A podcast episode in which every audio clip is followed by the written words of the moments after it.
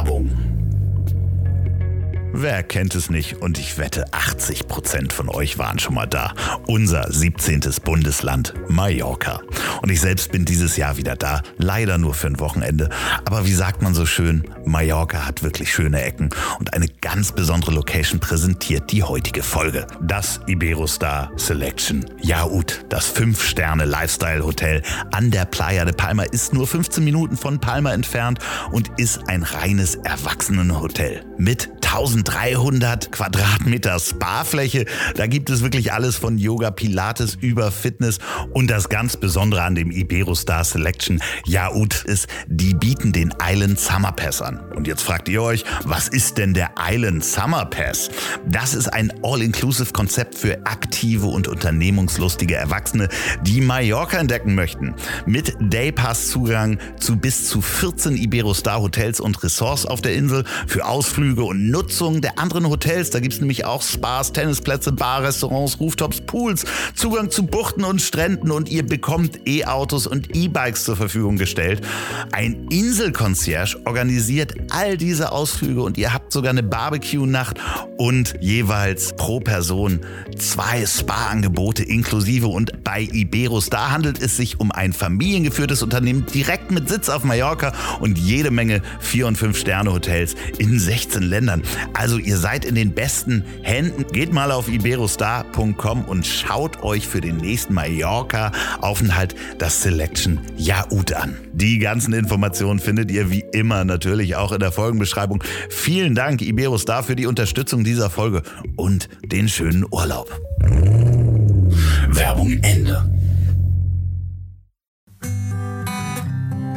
Oft merkst du schon am Ton der Nachricht, wo die Reise hingeht. Und manche Leute wollen halt einfach nur ihren geistigen Dünnschiss ins Internet scheißen. Und dann darfst du eigentlich nicht den Fehler machen, darauf einzugehen und zu sagen, ja, wie meinst du das denn? Sondern es ist verlorene Lebenszeit.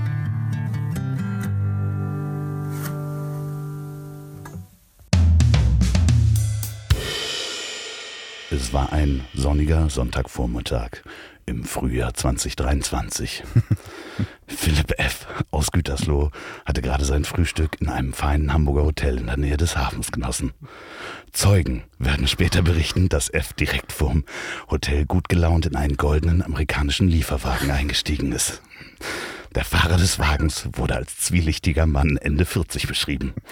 Er hatte ihn einige Monate vorher im Internet kennengelernt. Was dann geschah, hören wir jetzt.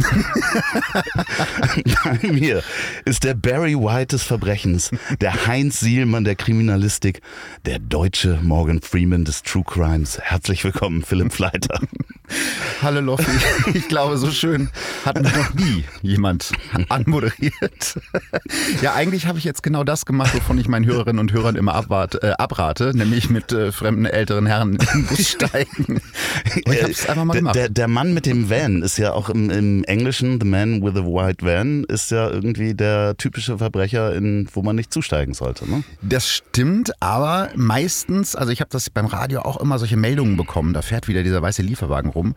Ich habe es niemals verifizieren können. Also vielleicht ist es einfach ein urbaner Mythos, dass es diesen Lieferwagen gibt. Ich weiß, aber jetzt sitze ich halt in dem Lieferwagen drin. Mal schauen, was passiert. Ja, also ähm, Verbrechen von nebenan muss man ja eigentlich kennen, kennt man, wenn man Podcasts hört, wenn man in irgendeiner Form was mit äh, True Crime zu tun haben möchte, mhm. beziehungsweise hören möchte, dann kennt man auch deine Stimme. Und deine Stimme wurde so oft gefordert von meinen Hörern, dass wir beide mal zusammen sprechen sollen. Ich finde, wir harmonieren auch stimmlich sehr gut. Du hast gerade, also die eine, also wenn ich mal irgendwann in Rente gehe oder so, könntest du gerne die Intro sprechen. Das gefällt mir sehr gut. ja, vielleicht spreche ich ja eigentlich deine Sachen Richtig. schon. Ich bin schon eigentlich schon, schon längst mit Elvis und Tupac Shakur auf Hawaii und Loffi verstellt seine Stimme und macht meinen Podcast. Jetzt ist es raus. Naja. Ja. Aus dem schönen Gut Gütersloh bist du hergekommen nach mhm. Hamburg und eigentlich waren wir ja letzten Sonntag schon verabredet. Ähm, ja, also dieser Podcast hat eine sehr lange Entstehungsgeschichte. Ein Jahr und eine Woche ungefähr. Ja, wir haben es immer nicht geschafft. Ne? Also wenn ich ja. irgendwo war, wo du warst äh, oder sein solltest, warst du nicht zugegend und äh, ich war nicht in Hamburg, als du in Hamburg warst. Genau, es war schlechtes Timing. Letztes Jahr war ich auf Tour Tour, als du, glaube ich, das erste Mal angefragt hast. Und ja, dieses Jahr ähm, bin ich dann nach Hamburg oder wollte ich nach Hamburg für eine Podcastaufnahme. Und ich habe gesagt, hier äh, äh, zu meinem Management, mach das mal mit Loffi, der hat doch jetzt schon so lange gewartet, das können wir doch jetzt irgendwie hinkriegen. Und irgendwie haben die uns connected, dann haben wir auch geschrieben ne, und haben auch schon so, wo wir uns treffen und Zeit und so, haben aber nicht mehr so richtig über das Datum gesprochen. Und das war dann irgendwie Lost in Translation. Also letzte Woche. Letzte Woche war ein sonniger Sonntagvormittag. Heute ist das Wetter nicht ganz so schön. Da wollte ich dich schon abholen. Ja. Das war ganz lustig, vor allen Dingen, weil ich dachte so, ja gut, Viertelstunde später stand er dann halt eine Viertelstunde in der Sonne. Das war das ganz schön. So. Es sind halt die großen Künstler. Ja, ich war äh, an dem Tag feiern, weil ich ja gar nicht wusste, dass wir aufnehmen, sondern mit dieser Woche gerechnet habe und bin dann irgendwann so aufgewacht, also ein Auge ist aufgegangen und ich sehe mehrere Anrufe in Abwesenheit. Also, was ist da passiert? Ach du Scheiße. Ja, wir haben uns um eine Woche vertan, aber jetzt hat's ja geklappt. Aber du hattest eine schöne Whisky-Stimme auf jeden Fall. Ich hatte eine sehr schöne Whisky-Stimme. Ähm, heute ist sie ein bisschen besser, weil ich ein bisschen weniger Whisky getrunken habe in Vorbereitung auf diese Aufnahme. Sag mal, du, du kommst ja ursprünglich aus Ferl. Ja, Ich habe sehr viel Zeit in Ferl verbracht. wirklich? Wirklich, ja. Ich habe da, glaube ich, ein halbes Jahr war ich, jede Woche war ich in Ferl von montags bis donnerstags. Warum? Weil dort die Telefonica Deutschland saß. Stimmt. Und ich da einen Auftrag hatte, äh, damals in der Unternehmensberatung. Und ich erinnere mich, dass Ferl wirklich, wir haben am Anfang versucht, da ein Hotel zu bekommen. Und ich sag mal so, also so Fernfahrer absteigen sind vorhanden, aber wirklich ein Hotel gibt es dann erst äh, Richtung äh, Gütersloh, Ja. wo Lismon dann ähm, den Traum, innen sieht es aus wie ein Titanic-Set. Ich weiß genau, von welchem Hotel du sprichst. Es ist ein, ja, wenn man so Dallas Denver Clan, so ist es eingerichtet. Sehr viel Glas, sehr viel Gold, äh, dicke Teppiche. Es riecht überall nach Pfirsich, ist auch persönlicher Wunsch von ihr, wie Ah, ich mal okay, hörte. Ja, äh, das ist eine interessante Gegend. Ja, äh, der, der kleine Philipp, Mhm. als der dann da in Ferl aufgewachsen ist, da ist ja, ich sag jetzt mal, kulturell begrenztes Angebot. Stimmt. So, so, wie viele Einwohner hat Ferl, glaube ich, noch? 25.000. Ja, wir das sind ist schon Stadt. Und wächst auch, ne? Wächst auch, ja, stimmt. Wächst, aber ähm, was wolltest du als kleiner Junge werden? Das ist eine gute Frage, weil das verändert sich ja auch immer wieder. Ich habe neulich ein altes Freundschaftsbuch wiedergefunden, wo ich reingeschrieben habe, als, keine Ahnung, sieben-, achtjähriger, was willst du später mal machen?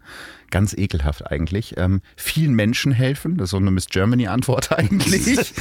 Und äh, Wetten das moderieren. Wirklich? Ja, und äh, gut, ich glaube, Wetten das weiß ich nicht genau, aber ich bin so nah dran fast, wie es geht eigentlich. Also es ist schon in die Richtung zumindest gegangen.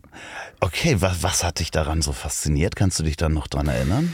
Ja, ich weiß, dass ich damals wahnsinnig gern diese Samstagabendshows, diese klassischen Sachen geguckt habe, so mit Oma. Und dieses, dass da einer auf der Bühne steht und die Leute unterhält und so ein Gastgeber zu sein irgendwie, mit spannenden Leuten zu sprechen, das fand ich eigentlich immer schon faszinierend. Ja. Ja, guck mal, da sitzt da der Ja. Ministerpräsident. Ja, mein Lieber. Ah, ja, hallo, also, so.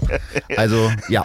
Ja, ja, ja, ja, äh, faszinierend. Also dieser Gastgeber, den bist du dann ja sozusagen, das nächste war wahrscheinlich dann das Radio, was halt äh, du gemeinsam hast mit äh, Mike Nöcker, der ja auch aus Gütersloh kommt. Stimmt. Und der wollte dann auch immer zum Radio. Also, weil das war so das Einzige, was dann so in der Nähe äh, war kein Fernsehen. Also gibt's wenig Fernsehsender wahrscheinlich. Es gibt relativ wenig Fernsehsender in Gütersloh, obwohl wir äh, Europas größten Medienkonzern äh, um die Ecke haben.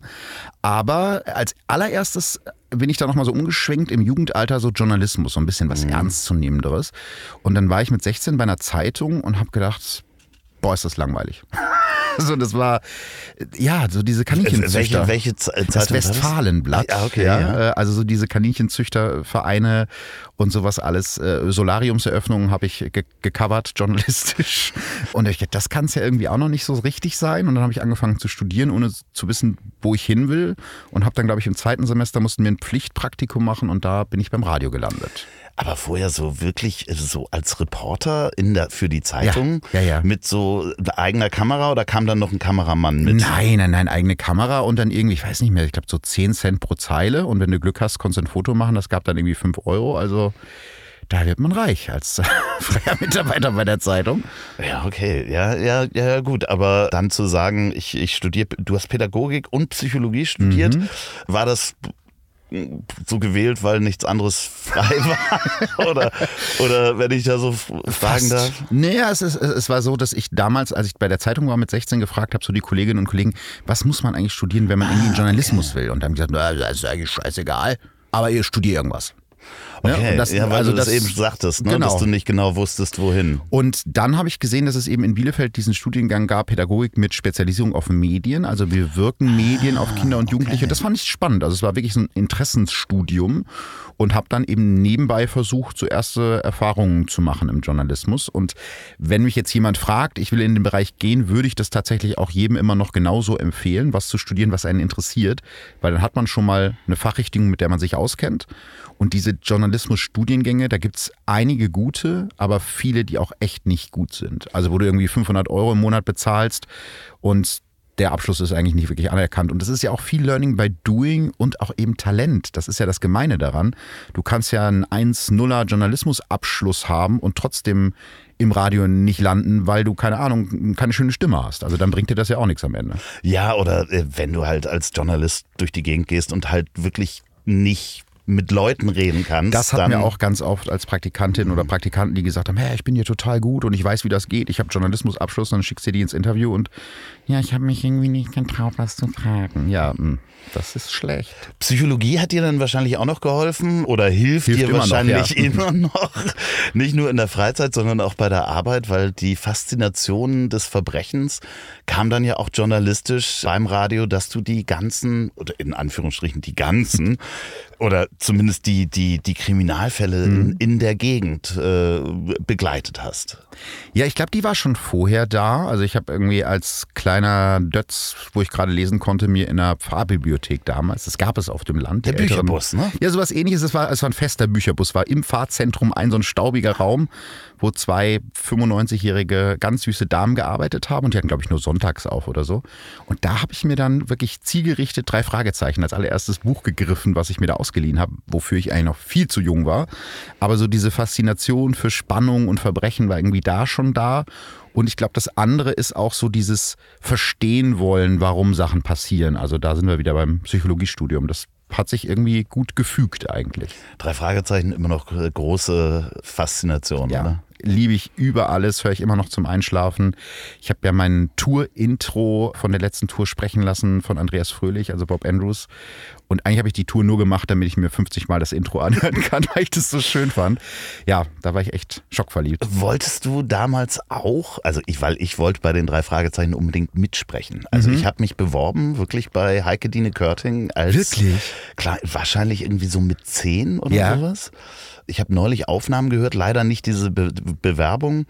Und ich, ich spreche halt natürlich unglaublich hoch, also hey, piepsend mhm. und mit einem wahnsinniger Hamburger Akzent. Also ich würde niemals irgendwie als Sprecher hätte ich es niemals geschafft, aber ähm, ich hätte das, ja, also immer noch, äh, Heike Dieter, wenn du das hörst, äh, here I am. Also ich spreche auch einen Wecker, ist mir egal. Alles Blackie in der Zentrale, gar kein Ding, mache ich alles. nee, das wäre immer noch so ein, so ein absoluter Traum. Damals nicht bei den drei Fragezeichen. Ich habe mich beworben, fällt mir jetzt gerade wieder ein, auch so mit elf oder zehn, für eine Verfilmung oder Neuverfilmung von Die Kinder vom Süderhof bin aber auch nie eingeladen worden. Also mein Leben hätte ganz anders verlaufen können. Ja, aber ich fand diese Faszination Hörspiel war schon, ja. war schon extrem groß. Ne? Also ja. vor allen Dingen, ich glaube, einige Folgen habe ich auch zu früh gehört. Ich ja. hatte so musste zwischendurch ausmachen. Also sowas wie der schreiende Wecker und der mhm. tanzende Teufel waren und ich glaube flammende Spuren oder sowas. Das war ja. mega unheimlich. Ja, Geisterschloss, ganz, ganz gruselig, ja. ja, aber irgendwie so die Faszination für das Verbrechen hatte man damals natürlich auch und mhm. wollte wissen, wie das, wieso sind Menschen böse. Und das fragt man sich heute natürlich auch immer noch. Ja, das ist bei mir absolut immer noch so. Das ist, Leon Wünschert hat das mal ganz schön gesagt, ähm, verstehen, aber nicht Verständnis, weil das ist ja ein mhm. Unterschied. Also ich versuche immer in die Biografien der Täterinnen und Täter zu schauen und ganz oft gibt es halt Muster, die sich wiederholen. Und ich glaube, wenn man präventiv etwas machen möchte oder wenn man sich überlegen will als Gesellschaft, was müssen wir tun, damit manche Sachen eben nicht passieren, dann kommt man gar nicht umhin, als zu schauen, wie sind Menschen zu dem geworden, was sie sind. Und es hilft, glaube ich, nicht zu sagen, das ist ein Monster, damit schiebt man das ja auch mhm. weg. Wir anständigen Menschen, wir sind nicht so. Ähm, und eben genau dieses Verstehen wollen, dieses Warum ist halt auch so ein bisschen mein Antrieb. Ja, und dabei eben nicht zu glorifizieren. Weil, genau. Denn da gibt es ja dann auch so diesen Serientäterkult, der dann teilweise auch, finde ich, medial sehr fragwürdig ist. Ne? Ja, ja, also True Crime steht ja äh, durchaus in der Kritik wie ich finde, auch berechtigt, aber man muss halt differenzieren. Es gibt äh, solche und solche natürlich. Und eben dieses Glorifizieren, den Täter auf einen Sockel stellen, also was du gerade schon angesprochen hast, diese Netflix-Serien über Ted Bundy und äh, was haben wir jetzt zuletzt gehabt, Jeffrey Dahmer, wo Leute dann irgendwie als Ted Bundy an Halloween gehen. Das ist schon, sind so Auswüchse, die ich nicht wirklich verstehen kann. Und deshalb versuche ich schon im Podcast, soweit es eben möglich ist, auch von der, von der Faktenlage, eher die Geschichten der Opfer zu erzählen. Mhm. Was dir sehr gut gelingt. Also Dankeschön. ich höre äh, wirklich sehr, sehr gerne Verbrechen von nebenan, unter anderem auch zum Einschlafen. Ich muss dann, ich muss dann am nächsten, äh, nächsten Morgen nochmal zurückspulen, damit ich auch die Geschichte mitbekomme. Und das, das Faszinierende ist ja, du hast irgendwo mal gesagt, dass du, hast du 90 Prozent weibliche Hörer? Innen? Ist, ja, ähm, bei mir ist es mittlerweile so 70, 80 Prozent. Mhm. Äh, also sind jetzt einige Männer dazugekommen. Keine Ahnung, wo die alle herkommen, freut mich natürlich. Aber ja, es ist True Crime ist eigentlich ein, ein weiblich, weibliches Phänomen, interessanterweise. Und kannst du das mal, du hast es schon mal erklärt, mhm. aber magst du es nochmal für die, für unsere HörerInnen zusammenfassen? Warum meinst du, ist das so? Also es gibt keine wirkliche Studienlage dazu, mhm. aber es gibt so mehrere Erklärungsansätze. Meiner ist äh, zum einen, dass ich glaube, dass Frauen eben auch auf diese dieses psychologische Interesse haben, dass Frauen verstehen wollen, warum Sachen so sind, wie sie sind. Weil man kennt das ja aus Mann-Frau-Beziehungen. Mann sagt irgendwas, denkt sich da überhaupt nichts bei und die Frau denkt zwei Wochen drüber nach, wie hat er das jetzt eigentlich gemeint? Mhm. Ähm, also das ist, glaube ich, auch so ein Ding, also dieser, dieser Antrieb, verstehen zu wollen, warum sind Sachen so. Und was ich von ganz vielen Hörerinnen gespiegelt bekommen habe, ist dieses Gefühl, ich könnte selbst Opfer des Verbrechens sein. Also zum einen Empathie auch mehr ausgeprägt, würde ich jetzt mal behaupten aber eben auch dieses, und da bin ich vorher gar nicht drauf gekommen, dass mir Frauen schreiben, ja, durch deinen Podcast habe ich das Gefühl, ich bin jetzt besser darauf vorbereitet, wenn mir selbst etwas passiert. Was ich am Anfang ganz komisch fand. Aber es scheint was dran zu sein, weil ich das schon sehr oft jetzt mittlerweile gehört habe. Ja, ich habe mit äh, Maximilian Pollux, ähm, mhm. der ja auch hier im Podcast war und bei dir auch schon im Podcast Super typ, war, ja. wirklich einer der nettesten Menschen, die ich, die ja. ich wirklich auch so privat dann kennenlernen durfte. Und mit dem hatte ich darüber gesprochen, dass wir, wir Männer eigentlich das einzige Schreckens-Horrorszenario, was es gibt für einen Mann im Alltag, hier in Deutschland zumindest, Angst vor Vergewaltigung, ist der, der Knast sozusagen. Ja. Wir haben halt sonst nie Angst, wenn wir abends über die Straße gehen oder sonst was, was bei Frauen halt täglich immer ständig im Leben da ist Angst, äh, überfallen zu werden von Männern. Ne? Total wichtiger Punkt und ich glaube, das ist auch etwas, was ich wirklich auch gelernt habe durch den Podcast, also dieses Auseinandersetzen mit den eigenen Privilegien, weil du hinterfragst das ja als Mann nicht. Du gehst abends von einer Party nach Hause und kommst gar nicht auf den Gedanken, dass dir irgendwas passieren könnte. Klar, am U-Bahnhof, wenn da irgendwie so eine Bande rumlungert, denkst du, ah, die wollen mich vielleicht abziehen oder so, aber ich habe, glaube ich, noch nie auf dem Rückweg nach Hause irgendwie nachts Angst gehabt. Und für eine Frau ist das was ganz Normales, dass die guckt, oh, wer kommt mir da entgegen? Wechsle ich die Straßenseite? Ist hier irgendwer in der Nähe? Und darüber denken wir beiden als Typen ja gar nicht nach. Nee. Und für Frauen ist das eben was ganz anderes. Und es gibt eben eine gewisse Art von, von Verbrechen, also sexualisierte Gewalt zum Beispiel, hast du ja gerade schon angesprochen, wo Frauen einfach viel, viel häufiger Opfer werden als Männer. Ja, eigentlich äh, sexuelle Übergriffe mhm. hat zumindest alle Frauen, die ich kenne, ja. in ihrem Leben schon mal erlebt. Und ja. das äh, ist wirklich, ja, check your privileges. In dem Fall wirklich äh, ja, erschütternd, wenn, dass man so lange ohne diese Erkenntnis durch die Gegend gelaufen ist. Ne? Ja, ich habe mich auch erschreckt, aber manchmal ist es ja gut, wenn du eben diesen leichten Schock hast, du denkst, okay, du bist ganz schön blind gewesen. Und das mag ich auch so sehr bei der Arbeit, auch wenn ich mich mit zum Beispiel Themen wie Rassismus auseinandersetze. Natürlich hat man als weißer in Deutschland geborener Mensch absolute Privilegien, die dir aber gar nicht unbedingt bewusst sind, weil 90 Prozent der Menschen, mit denen du dich umgibst, auch weiße Kartoffeln sind.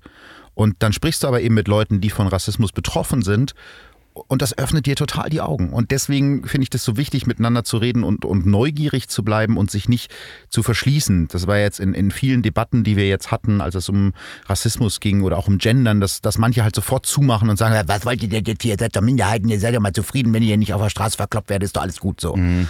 Aber einfach mal dem anderen zuzuhören und zu sagen, warum ist es für dich verletzend, wenn man sagt, ich sehe keine Farben? Wenn du drüber nachdenkst, weißt du, warum es so ist. Ja, Aber ähm, ja, das, das äh, ist das Tolle Tolle an dem Job, dass ich so viele Leute kennenlernen darf und dass ich selber auch immer was Neues lernen darf. Und du bietest ja und hast es vorher recherchiert, natürlich echt tiefe Einblicke in, in Leben, die man sich teilweise gar nicht vorstellen kann. Mhm. Ne? Also das ist, das ist äh, teilweise sehr erschütternd, also auch bedrückend ja. natürlich, wahrscheinlich für dich sogar noch ein bisschen bedrückender, weil du ja Dinge liest und mitnimmst, die du gar nicht unbedingt in den Podcast ja. mit einbringst. Wie kommst du da selber mit klar? Mm, ich glaube, dass ich einen guten Umgang damit gefunden habe, wo mir auch hilft, dass ich ja schon vorher lange als Journalist gearbeitet habe. Und das ist halt mein Job. Und ich habe ja immer noch eine gewisse Distanz dazu. Wenn ich jetzt ein Kriminalhauptkommissar wäre, der am Tatort ist, der die Leiche direkt sieht, das ist nochmal was anderes, als wenn ich mir nachher die Fotos in der Akte angucke. Das heißt, da ist sowieso schon mal eine gewisse Distanz da. Und ich glaube, es ist auch Teil des Jobs, damit umgehen zu können, mhm. weil ein Tagesschausprecher oder eine Tagesschausprecherin hat auch jeden Tag furchtbare Meldungen zu verkünden. Aber den Zuschauern ist nicht dabei geholfen, wenn die Person dann auch anfängt zu weinen. Also ich muss es ja einordnen, ich muss es präsentieren, ich muss es erzählen. Und es gibt natürlich Momente, wo mich das emotional anfasst, aber das ist dann eher außerhalb des Podcasts. Also ich würde jetzt zum Beispiel nicht in einem Podcast unbedingt weinen, aber das muss jeder Podcaster, jede Podcasterin für sich selber entscheiden, weil ich finde, das hat halt ein bisschen was mit journalistischer Distanz zu tun. Ja, klar, also da, dafür ist ja dieses Format da. Also ja, genau. sei herzlich. Ich habe die Taschentücher, die ja, Taschentücher es gab, es, es, schon. Es gab schon Tränen im Bus, definitiv, ja. Oh. Also, ja, aber das äh, der Rührung, der Trauer, alles oh, schon da gewesen. Schön. Also dementsprechend, nein, das wollen wir natürlich auch nein. nicht machen. Das wollen wir, das, ich werde das auch nicht provozieren, davon mal ganz abgesehen. Aber ähm, bleiben wir noch mal kurz bei dem Thema Männer und äh, Frauen und äh, Unterschied der Verbrechen. Auch mhm. äh, da ist ja ein, ein großer Geschlechterunterschied. Ne? Also wenn man sich Statistiken dazu anguckt, äh, wie Männer äh, morden und wie Frauen morden, ist, sind wir schon ganz schön stumpfe Typen. Ja, wobei man sagen muss, dass sich das angleicht. Also dieses, was man früher immer gesagt hat, eine Frau ist so eine fiese Giftmörderin. Ne? Das mhm. ist dieses Klischee aus dem Agatha Christie-Roman und äh, der Mann schlägt halt kaputt. Ähm, das gibt es immer noch, das stimmt. Aber es gleicht sich an. Weiß nicht, womit das was zu tun hat. Äh, es gibt ja Angleichungen in ganz vielen Bereichen der Gesellschaft. Vielleicht eben da auch. Also Frauen werden durchaus auch brutaler und körperlicher in ihrer Art andere Menschen zu töten. Haben wir jetzt gerade erst äh, an einigen Fällen gesehen, ja. Ja, trotzdem, also ich, äh, ein Freund von mir sagte so schön, er wartet noch auf diesen Moment und äh, dass äh, er Silvestermorgen liest, dass sich eine Frau mit einem selbstgebastelten Sprengkörper die Finger weggesprengt hat.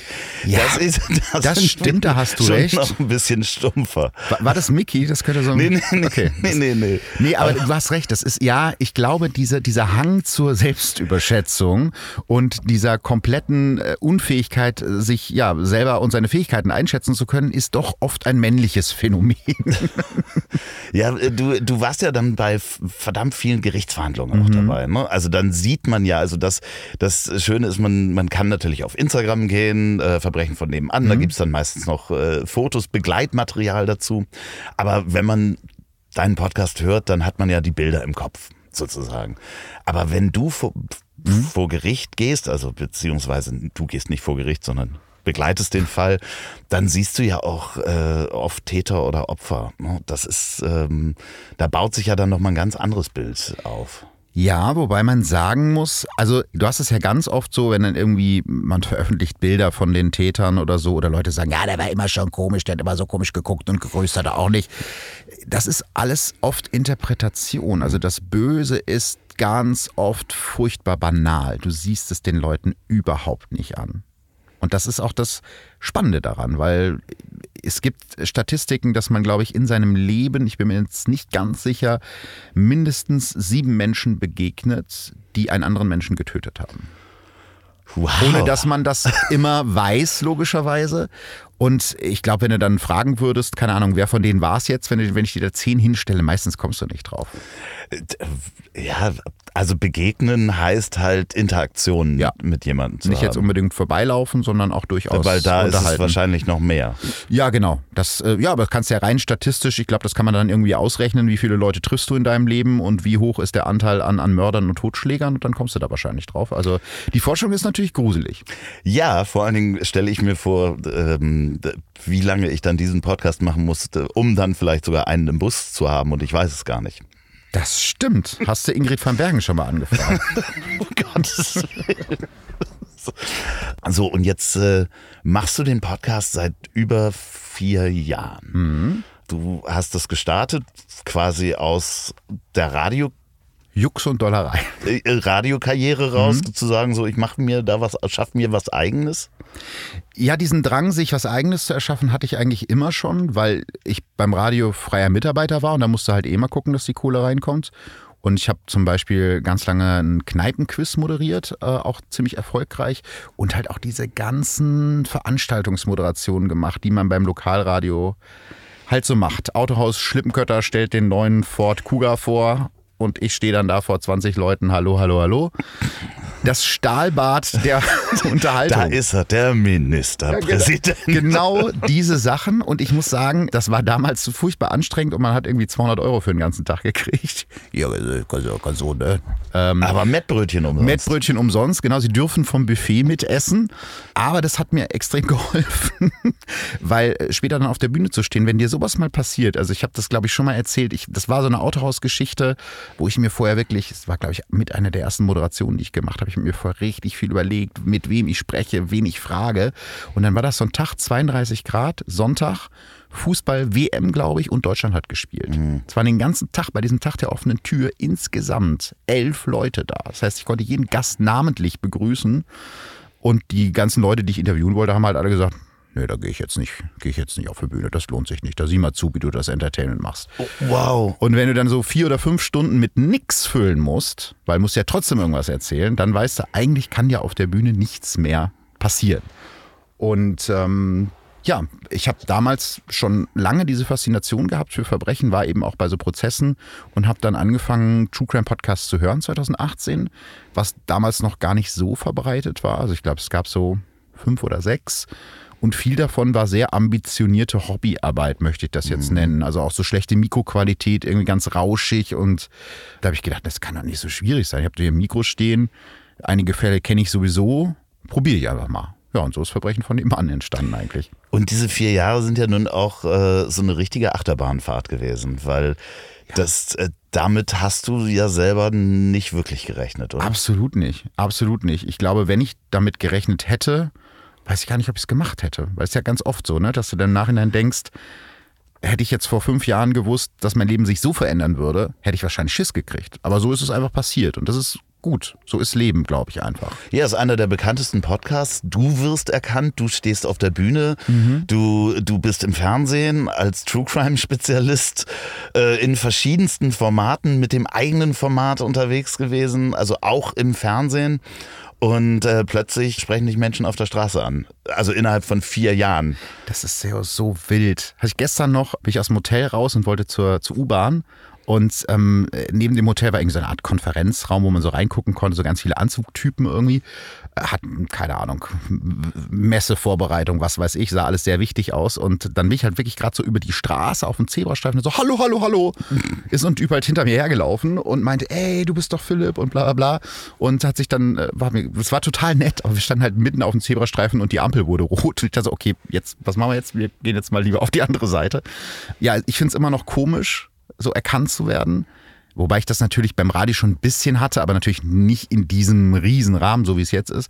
Aber die Leute sind super nett. Also bis jetzt war nichts Blödes dabei, Klopf auf Holz, so kann es auch gerne bleiben. Also das sind wahnsinnig nette und respektvolle Leute und deswegen freue ich mich auch immer drüber. Aber es ist immer noch seltsam. Äh, Es ist seltsam, es ist viel, viel mehr Reisen wahrscheinlich auch dabei. Also fremde Städte sehen, auf Tour gehen ist ja auch so eine ganz neue Erfahrung.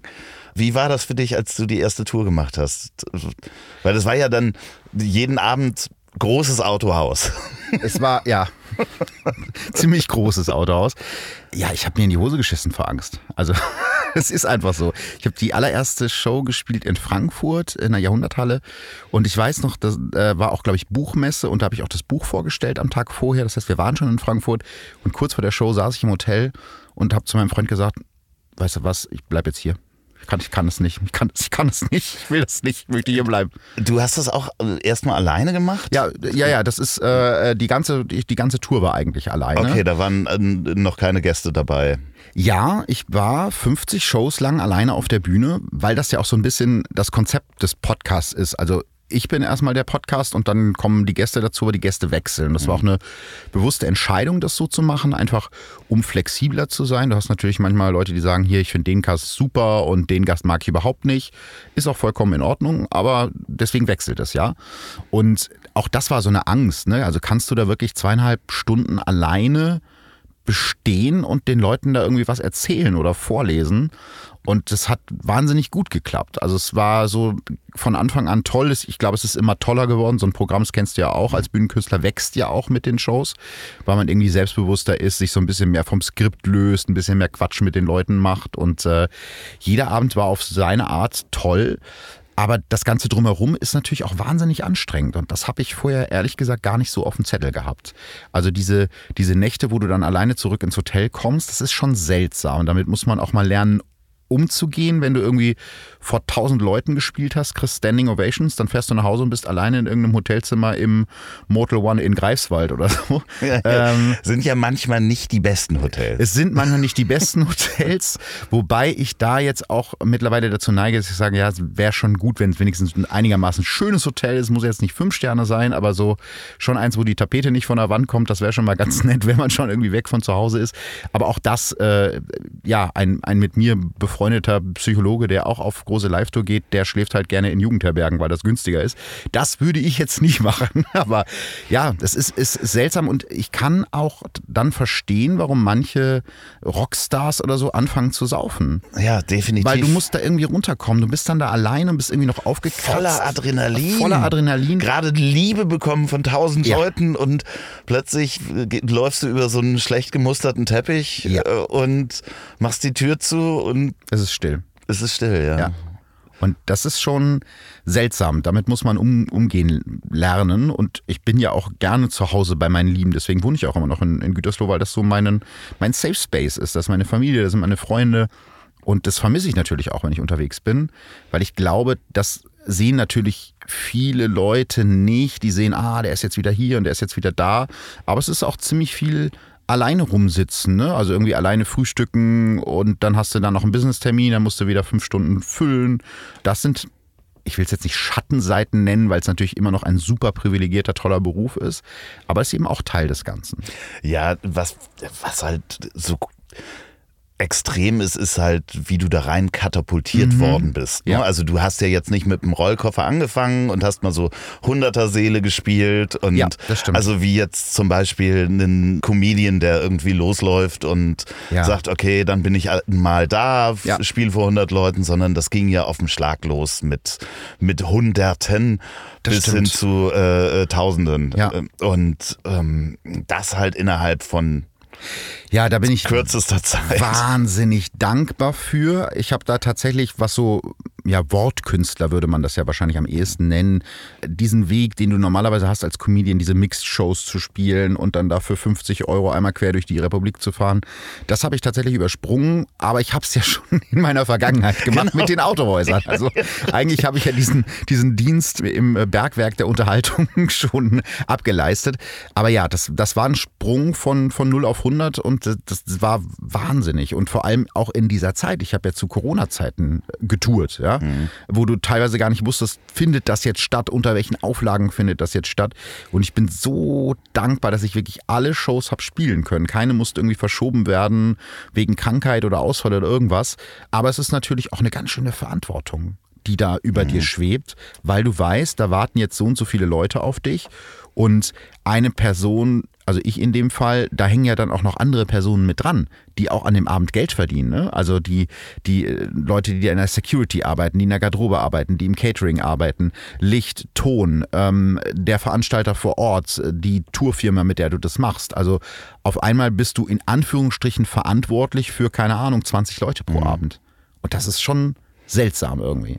Ja, was halt auch seltsam ist, ist natürlich, dass die Menschen, die da hinkommen, die du ja auch quasi, du hast mit denen eine Beziehung mhm. aufgebaut, parasoziale Beziehung, ja, ne? die total. kennen dich und freuen sich auf dich und du, das kann ich mir vorstellen, bist halt total überrascht davon, wie sehr die dich kennen ja. oder glauben zu kennen ja. in dem Fall und wie viel Liebe du davon bekommst.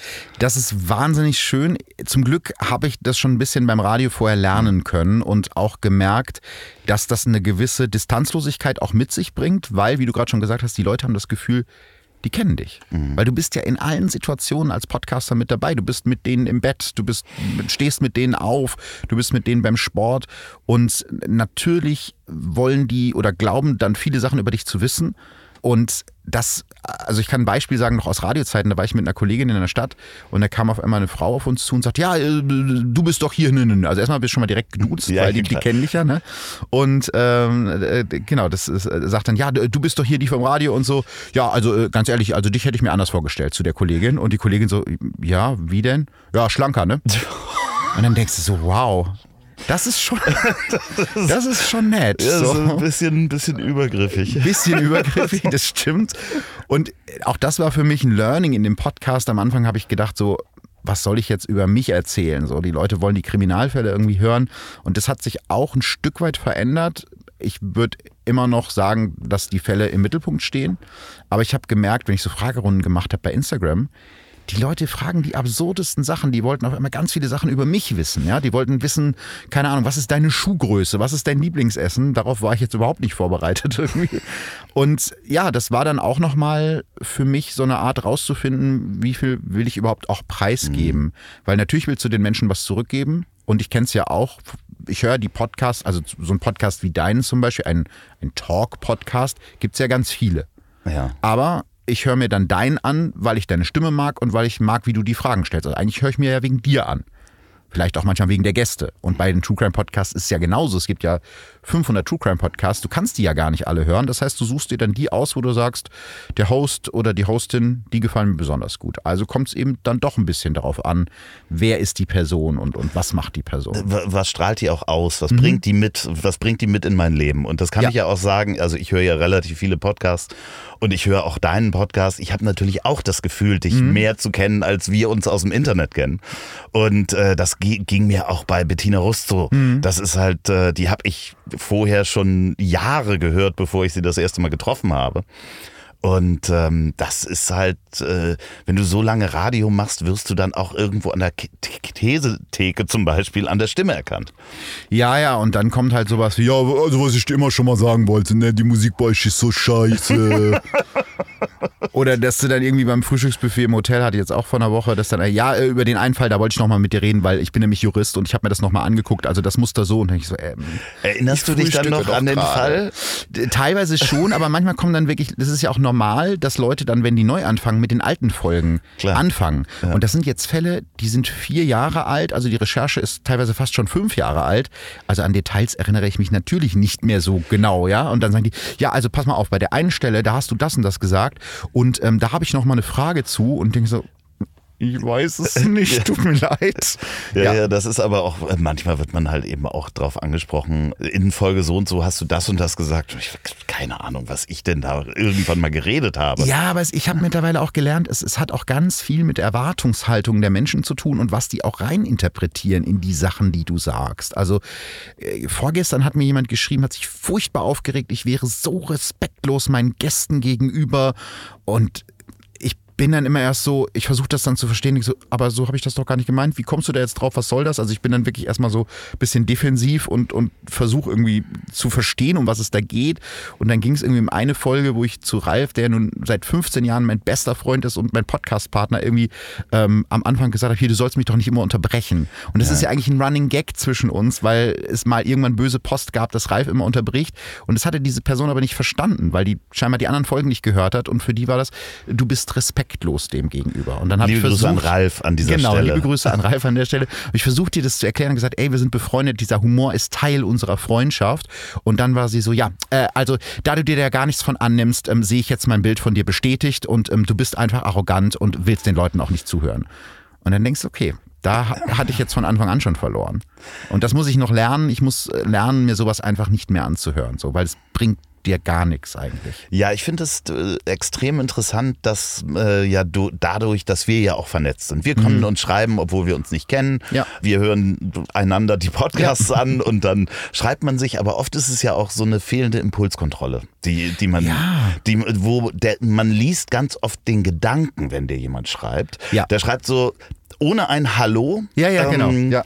Äh, geht es einfach nur los, ja, geht gar nicht, Werbung für XY ja, zu machen. Voll. Hast du mal gesehen, was da? So, das schreibe ich dann gerne manchmal zurück. Hallo, schön, dass wir uns ja. so kennenlernen.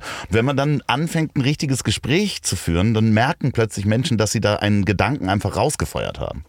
Die Erfahrung habe ich auch gemacht und deswegen versuche ich es auch immer wieder, dann wirklich den Leuten irgendwie nett zu begegnen und denen auch zurückzuschreiben. Also viele schreiben den ja gar nicht mehr zurück oder haben irgendwelche Social Media Teams, die erreicht das dann gar nicht mehr. Aber ganz oft denke ich, dass es vielleicht ein Missverständnis ist. Aber oft merkst du schon an der, am Ton der Nachricht, wo die Reise hingeht. Und manche Leute wollen halt einfach nur ihren geistigen Dünnschiss ins Internet scheißen und ähm, ja, die, die wollen das loswerden, ja. ja, ja und dann darfst du eigentlich nicht den Fehler machen, darauf einzugehen und zu sagen, ja, wie meinst du das denn? Sondern es ist verlorene Lebenszeit. Und ich kann es ja auch gar nicht allen recht machen. Und das ist, glaube ich, so ein bisschen das Problem, was ich habe oder das, was ich lernen muss äh, oder noch mehr lernen muss, da einfach mal zu sagen, naja, das ist deine Meinung. Ich habe das aus einem Grund so gemacht, weil ich davon überzeugt bin, dass das und das so richtig ist. Und je mehr Leute dich hören, desto mehr Leute werden dich auch scheiße finden. Aber trotzdem tut es natürlich weh. Ja, ja, und äh, es gibt natürlich auch, wahrscheinlich bekommst du jeden Tag Vorschläge über ja, ja. Kriminalfälle, ja, ne? Ja. Äh, jeden Tag. Ja. Wie suchst du deine Fälle aus? Weil das sind, müssen ja welche sein, die dir gefallen und die du vortragen möchtest. Das ist gar nicht so leicht zu beantworten. Also ich habe am Anfang der Folgen irgendwann mal den Fehler gemacht zu sagen, hey, schickt mir eure Vorschläge, ohne darüber nachzudenken, dass ich den Podcast vier Jahre später auch noch mache und auch vier Jahre später natürlich noch Leute neu anfangen und dann mit diesen ersten Folgen anfangen und dann nicht mehr in den späteren Folgen hören, wie ich sage, hey, bitte schickt mir keine Vorschläge mehr. Das heißt, ja, wie du schon sagtest, so jeden Tag schätze ich 20, 30 Vorschläge. Also auch an der Stelle nochmal, ich brauche im Moment keine, vielen Dank. Ich habe eine Liste äh, auf meinem iPhone, wo ich immer sammle oder immer gesammelt habe und die geht jetzt im Moment bis Folge 250 in mhm. meinem Kopf. Und eigentlich ist es so, man stößt dann bei der Recherche wieder auf einen anderen Fall. Weil ich hatte irgendwie mal zum Beispiel was über Todesurteile gemacht und habe geguckt, ja, wann gab es denn in Deutschland, wann ist denn überhaupt das letzte Todesurteil vollstreckt worden? Hab ich gesehen, ja, in der DDR, dann und dann. Ah, und da hängt auch noch wieder ein Fall dran. Also mhm. so kommst du irgendwie von den einen auf den anderen Fall. Und es kommt immer ein bisschen drauf an. Zum einen, das ist, glaube ich, das Allerwichtigste, muss die Quellenlage natürlich gut sein. Also du musst eine Stunde drüber reden können, du musst genug Details finden, musst bestenfalls auch alles mit zwei Quellen verifizieren können, weil manchmal kriegst du auch so Vorschläge von Leuten, die dann schreiben, ja, vor 30 Jahren gab es bei uns im Ort einen ganz furchtbaren Mord. Ich weiß nicht mehr genau, wann das war und wie das Opfer heißt und man findet auch nichts im Internet, aber, aber mach du, doch mal, mach mal eine Folge dazu. Hm, das ist dann ein bisschen schwierig. Also muss schon mal ähm, ordentlich Material dazu haben und dann muss ich den Fall einfach auf irgendeine Art und Weise spannend finden. Das kann das Thema sein oder, oder die gesellschaftliche Schicht, in der der spielt. Also zum Beispiel habe ich mal eine Folge gemacht über ein Verbrechen in einer Sekte, weil ich das total interessant finde wie Sekten funktionieren, wie die ihre Mitglieder akquirieren, wie sie die ganze Sache am Laufen halten. Oder es muss was Gesellschaftliches erzählen, wie jetzt zum Beispiel die Folge mit Max Pollux, die du gerade schon erzählt hast, äh, wo du gerade schon drüber gesprochen hast eben dieser Mord in der JVA in Siegburg, der ja noch viel mehr aufmacht. Es ist ja eben nicht nur in Anführungsstrichen ein, ein furchtbar brutales Verbrechen, sondern es erzählt ja auch etwas darüber, wie es in deutschen Gefängnissen teilweise zugeht und wie die Menschen, die da eingesperrt sind, zum Teil verrohen. Und das finde ich dann eben spannend, wenn eben dieser Fall noch eine gesellschaftliche Komponente hat. Das macht es dann auch aus. Wo du auch selber dann beim Recherchieren Sachen lernst. Ne? Total. Das ist, das ist ja, ja. auch ein, ein Anspruch den ich so gut verstehen kann, weil die durch die Gespräche, die ich hier mhm. führe, darf ich in andere Leben gucken und nehme meistens irgendwas mit, was mir dann dann selber auch in meinem Leben hilft. Und das ist natürlich, wenn du wenn du so tief in in teilweise ja Abgründe ja. guckst, äh, wie Leute reagiert haben, warum Menschen so reagiert haben, was die Umstände drumherum mhm. waren, nimmst du halt aus jedem Fall ja auch, glaube ich, äh, immer irgendwas mit. Du kannst aus jedem Fall was mitnehmen und tatsächlich auch aus jedem Fall eigentlich was Positives, was jetzt erstmal komisch klingt, aber in jedem Schrecken ist auch irgendwo etwas Gutes. Es kann zum Beispiel die Familie sein des Opfers, die es schafft, trotz dieses furchtbaren Verbrechens weiterzuleben, neuen Mut zu fassen. Das kann ja Hoffnung geben. Oder der Kommissar, der nicht aufgibt und auch nach seiner Pensionierung noch an dem Fall dranbleibt, bis er ihn dann endlich gelöst hat. Also solche Sachen. Deswegen, weil ich oft gefragt werde, was macht es mit dir? Ne? Wirst du dann irgendwie pessimistischer oder, oder hast du einen schlechteren oder negativeren Blick auf das Leben? Und das habe ich ehrlich gesagt gar nicht, weil ich glaube, dass es in, in jedem Bösen auch irgendwo noch was Gutes zu finden gibt. Ist, äh, ich kann mich leider an die Folge nicht mhm. erinnern, aber irgendwann hast du mal ein Rätsel aufgemacht, wo man einen Psychopathen dran erkennen kann. ja. Mit einer Frau, die auf eine Beerdigung geht. Kriegst du das noch zusammen? Lass mich kurz überlegen, ja. Also, bei der Beerdigung ihrer eigenen Mutter begegnet eine Frau einem Mann, den sie noch nie zuvor gesehen hat. Für sie steht fest, er ist die Liebe ihres Lebens. Das Problem dabei, sie hat ihn weder nach seinem Namen noch nach seiner Nummer gefragt und hat auch niemanden gefunden, der ihr sagen konnte, wer ihr Traummann war. Gut, das ist schon mal ein bisschen doof. Wenige Tage später tötet eben genau diese Frau ihre eigene Schwester. Warum hat sie das getan? Das ist das Rätsel. Genau. Und du hast äh, lange darüber nachgedacht. In, Bist du auf die in, Antwort gekommen? Natürlich, weil sie diesen Mann wiedersehen will, das ist, das ist klar. Aber so, wenn man darauf kommt, relativ schnell, soll es zeigen, dass man psychopathische ja, es ist höchst, Züge hätte. Es ist höchst unwissenschaftlich, aber ich fand es ganz spannend, weil es doch ein bisschen die ähm, Wesenszüge eines Psychopathen zumindest ein bisschen erklären kann. Weil wie du schon sagtest, also scheinbar trägst du auch ein bisschen Psychopath in dir. Für dich war völlig klar, sie will diesen Mann wiedersehen. Natürlich. Und ehrlich gesagt, für mich war das auch komplett logisch. Die bringt halt ihre Schwester um, weil sie davon ausgeht, dass dieser Mann irgendwie Verwandtschaft oder Bekanntschaft von ihrer Familie ist und eben auf der Beerdigung ihrer Schwester auch auftauchen wird. Und da hat sie dann die Chance, ihn nach seiner Telefonnummer zu fragen. Und ich finde das naheliegend, ehrlich gesagt, was auch irgendwie ein bisschen erschreckend ist. Aber ja, psychopathische Züge halt in dem Fall, weil man sagt, völlige Empathielosigkeit und dieses mein Wille oder das, was ich erreichen will, stelle ich über alles andere, sogar über über das Leben meiner eigenen Schwester. Und viele Menschen sind gar nicht fähig, diesen Gedankengang zu denken. Für die ist es völlig abwegig. Wieso macht die das und überhaupt? Und ähm, ja, also scheinbar habe ich auch diese Züge, weil für mich war völlig klar, okay, die will den wiedersehen. Und dann macht sie das halt. Ich glaube, das sind, ähm, das ist eine Mustererkennung, die, die bei dir da sofort Wahrscheinlich. Nein, gar nicht unbedingt ein psych psychopathischer Zug an dir, sondern einfach eine Mustererkennung, weil du so viele Sachen schon gesehen hast, so, ja. so, und das ist ja so klassisch. Ich habe früher immer gerne so, ich glaube, die nennen sich Lateralrätsel. Ist das so, so ein äh, Wecker klingelt und ein Mann stirbt nicht. Ach so, Black Story. Ja, genau. So, ach, ja, ja. So, sowas und sowas habe ich super gern gespielt und da fängst du ja auch an, so eine Stimmt. Mustererkennung zu machen. Black Stories heißt das. Ich ja. das nur als Literar. Äh, nee. Ähm, ein Mann, Lateral, liegt, genau. ein, ein, Mann liegt nackt mitten in der Wüste mit zerschmetterten Knochen und hält ein Streichholz in der Hand. Was ist passiert? Ja, gut. Ich äh, werde jetzt nicht spoilern, aber natürlich kenne ich die Geschichte. Ja, das ist, das ist so ein Klassiker. genau, genau. Ja, genau. genau. Und da, da fängt man ja an, auch so Muster zu erkennen. Und das macht dann ja auch richtig Spaß. Und deswegen. Total. Das hilft dir natürlich auch bei deiner Arbeit, weil man sich sowas anguckt. Wir liegen jetzt nicht nackt in der Wüste, sondern. Aber fast. Ja. Gut, das wissen die Hörerinnen nicht. Das ist hier. Ach, machst du keinen immer, Videopodcast? Es wird immer nackt aufgenommen. Richtig, es wird nackt aufgenommen mit einem Streichholz in der Hand. Hier. Das ist aber allerdings zerbrochen. Warum? Ah. Klären wir dann in der nächsten Folge. Was hast du denn außer die nächste Tour noch vor? Was wird passieren? Es wird äh, jede Woche einen Podcast geben. Alle zwei Wochen? Es wird alle zwei Wochen Podcast geben. Ja. Wir, wir schneiden das, Chris, ne? Ähm, was, ja, also ich habe die Erfahrung gemacht, man kann ganz viel planen und am Ende passiert das Leben irgendwie trotzdem.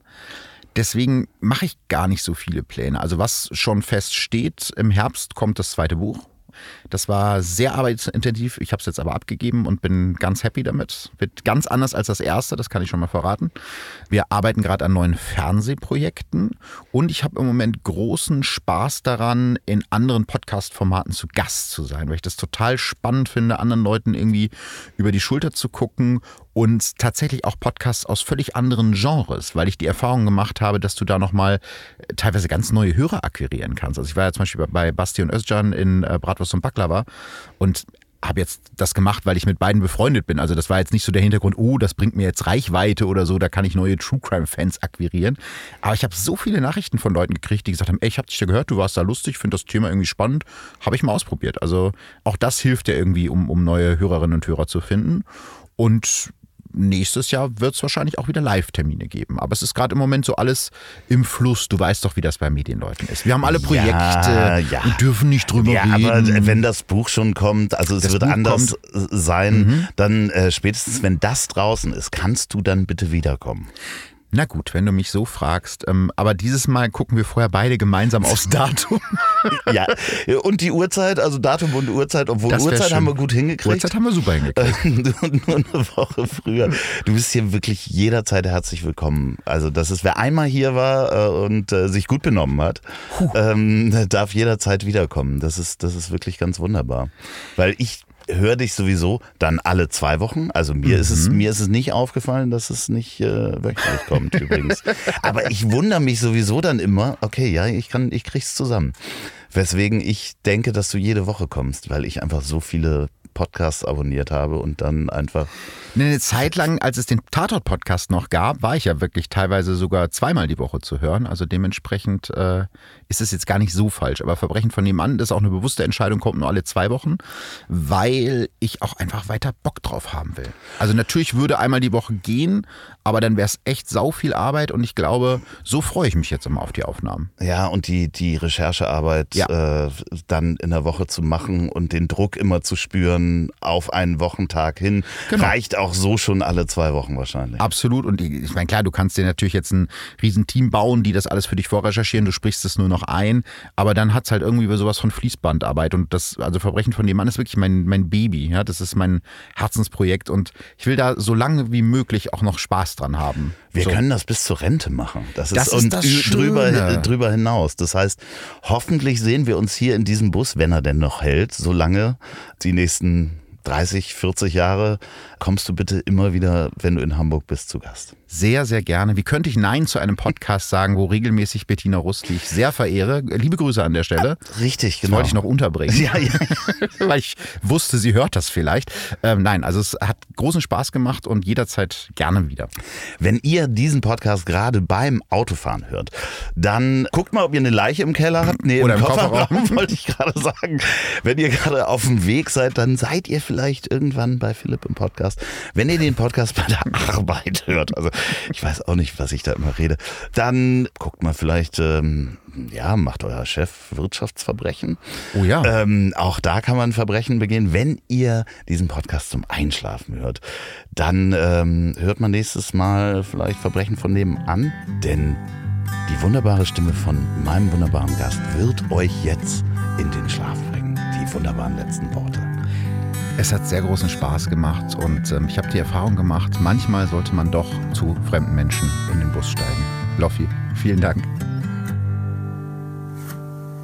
So, und jetzt zum Abschluss noch Werbung in eigener Sache. Wenn ihr noch eine Produktion der Ponywurst Productions hören wollt, dann hört doch mal rein in den Podcast, den ich zusammen mit Olli P. mache. Ich hab dich trotzdem lieb. Erscheint jeden Montag, gibt's überall, wo es tolle Podcasts gibt. Ich hab dich trotzdem lieb mit Olli P. Vielen Dank, gute Nacht. Dieser Podcast ist eine Produktion der Ponywurst Productions. Mmh, lecker.